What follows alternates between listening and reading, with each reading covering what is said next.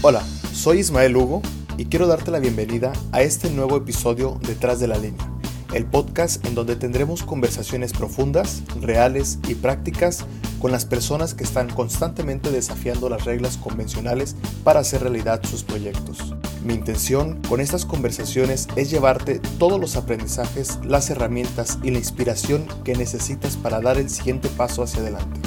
Algunos podrán estar de acuerdo, algunos no van a estar de acuerdo con esta forma de pensar, pero lo importante es que no pueden negar que están logrando hacer cosas y que están creando un nuevo camino.